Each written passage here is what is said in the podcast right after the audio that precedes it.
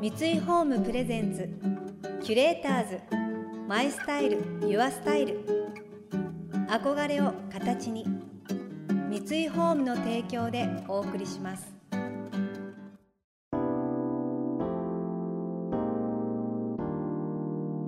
溢れる情報の中で確かな審美眼を持つキュレーターたちがランデブー。今日のキュレーターズは青木さやかです。高野秀幸です。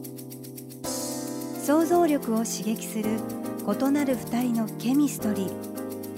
三井ホームプレゼンツキュレーターズ。マイスタイルユアスタイル。ナビゲーターは田中れなです。今日のキュレーターズはタレント俳優でエッセイストの青木さやかさんとノンフィクション作家の高野秀幸さん。高野さんは誰も行かないところへ行き誰もやらないことをし誰も書かない本を書くをポリシーに世界各地を取材し執筆を続けています。一方高野さんの自伝的作品早稲田三条青春期を繰り返し読むほどの熱烈なファンであるという青木さん。タレントや女優としてマルチに活躍を続ける一方で最近ではエッセイストとしての出力も高く評価されています。中でも2021年に発表した母は確執のあった母親と向き合い生きることの意味を追い求めるヒューマンストーリーとなっています。お二人にとって書くこととはどんな意味があるのでしょう？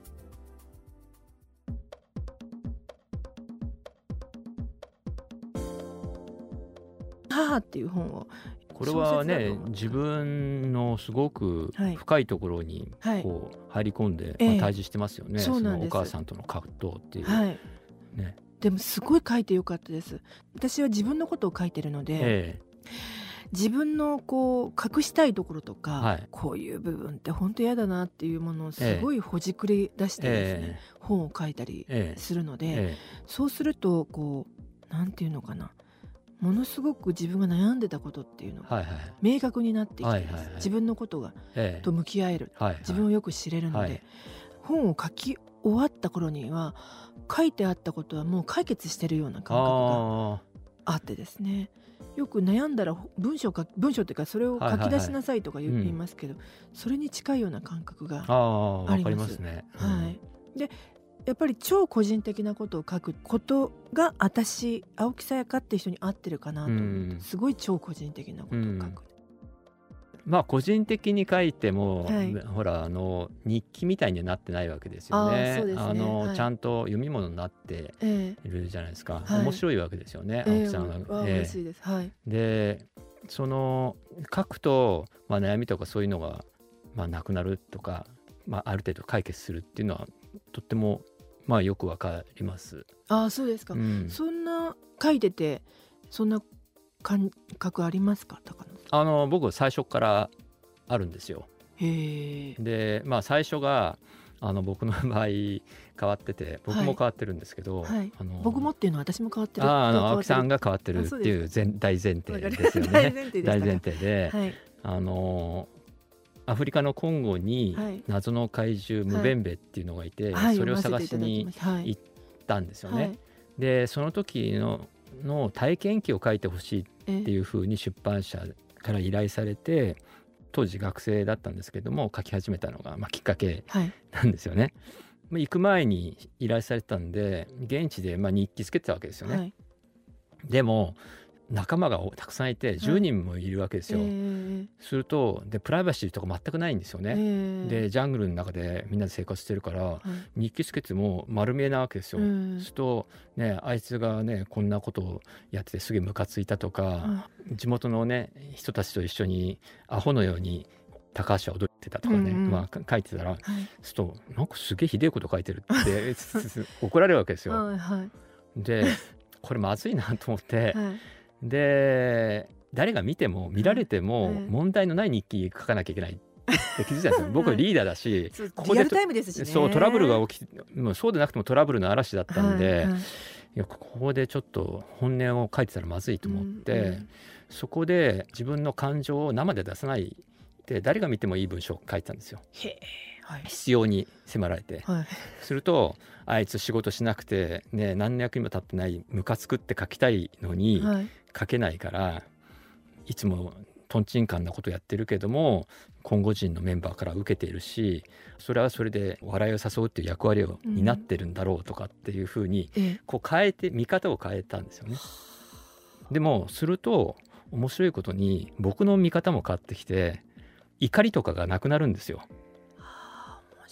であ確かに自分の側から見れば怒ってるかもしれないけど彼の側からすれば俺も似たようなもんかもしれないし彼は彼で役に立ってるのは確かだしみたいな感じになってきてなんかそこで怒りとかなんかイライラの感情がなくなっていくんですよね。へえ面白いだから、ええだからもう日記にはええ。そういう生の感情は書かないようにしてて誰も見てなくてもえー、と生の感情がでも湧き上がりますよね、はい。それをちょっと変換して書き留めるってことですそうそうそうそうです。ね友達が見てもいいように。でそれは実際のところ出版されるものとほとんど同じなんですよ。へえ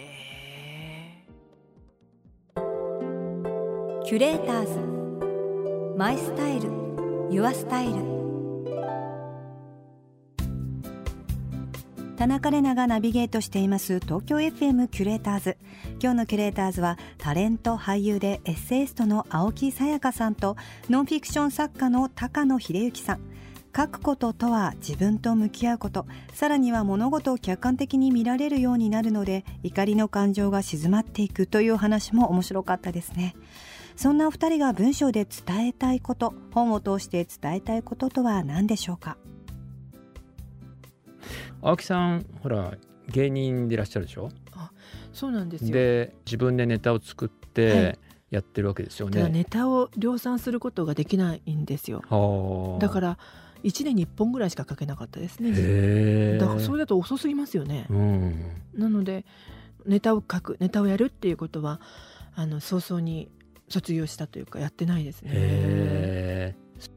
それは僕があの原稿を書けないとかそんなレベルではな全くないですよね。そうなんですよ。だ年に一本。364日悩んで1日しか書けない、まあ、ずっと悩んでるんですけどね、まあ、いいネタがって意味かもしれない、うん。いいネタってお笑いってやっぱり笑わないとうん。笑うってことが答えですから、そう思うと人が笑うものが1年に1本ぐらいしか書けなかった。でね今は特に文章を書かれてるじゃないですか。はい、するとその笑いで伝えたいことと文章で伝えたいことっていうのは違います？あ感情とか。えー、と私の場合はあのどんな悲しいことでもエピソードでも笑いが混じってたらいいなと思って書いているので、うんそういう意味ではすごくあの合ってる感感じがします。表現の現ものとして、えー。はい、舞台でこう一人でコントをするよりも、こちらの方が私としては、入れやすい。入れやすいんですか？はい、私がテレビにすごく出てた、はい。その芸人の時は、ええ。青木さやかっていうキャラクター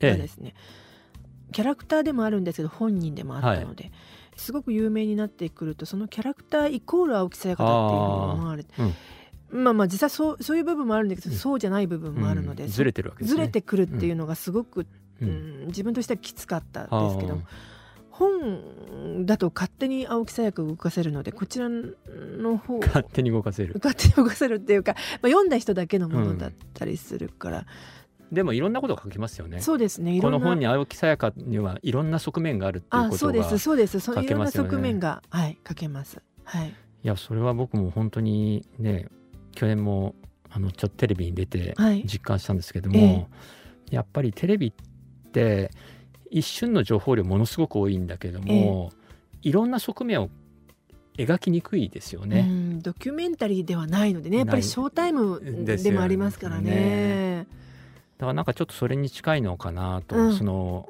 芸人さんの世界。そうかもしれません、ね。特に青木さやかっていううん。タレントはそうそのすごく分かりやすいキャラクターで出ていた、そうですね。だから青木さやかっていうのは実はこういう面もあって実はこういう面もあってっていうと見てる人のが混乱してきますよね。そうなんですよ、ね。そうなんです、うん。やっぱりこういう人であってほしいって思うと思いますしね。うん。でもそこと自分が離れていくとやっぱりうん。なんかそうじゃないのにいやいやもう自分でやり始めたのになとかいろんな葛藤がありながらすね。商品でもあるし自分は成長するしうん。反省もするしみたいなことがですね、いやそれは僕は全然違うけどもちょっと似たようなことを感じました感じたことがあって、はい。それは一番最初のそのコンゴで無弁兵はい。を探してそれを本にした時なんですけども、えなんかあの帰っその話もあの有名になったんですよ。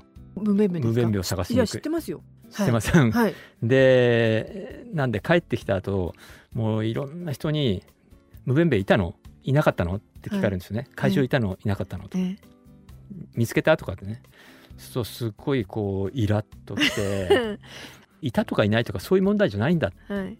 て思うわけですよ。自分たちは行ってものすごいいろんな苦労したりとか、すごいびっくりするような出来事に出会ったりとか、はい。あの常識がねひっくり返されたりとかいろんなことがあったのになんか無弁兵がいたかいなかかとかなんかそれで片付けられたくない、ま あわかります。でも聞聞きがちですけどうね、ん、でもね起きたこと全部そこで、はい。あのね言うわけにいかないじゃないですか。はいはい。でその後で本を書いて出したらいろんなことを書けるわけですよ本っていうのは、いろんな側面がうんあって、そのね怪獣以前に今後人との常識問題で葛藤して。でそういうことも全部伝わるんで読んでくれた人にあこういうことしたんだねっていうふうに分かってもらえたんですよ。うん。するとあすごい本っていいなとあ思ったんですよね。はい。私も自分で書いた本だけは私自身だと思っているので、だから私はもう当の昔からもう高野さんとはその友達であるっていう感覚がすごいするんです。私の中の高野さんですよ、はいはいはいはい、だから本ってやっぱり一人でいてもうんなんかすごい近いうん、し人がいるなって思うからうん。何回も高野さんの本を読む。だからまあ極端に言えば別に一生会わなくったってよかったああそうですね。と思ってるんですよ。すごく近いからですね、嫌いになりたくないしですね、うん、会ってしまいましたけどね。会ってしまいました。キュレーターズ。マイスタイル。ユアスタイル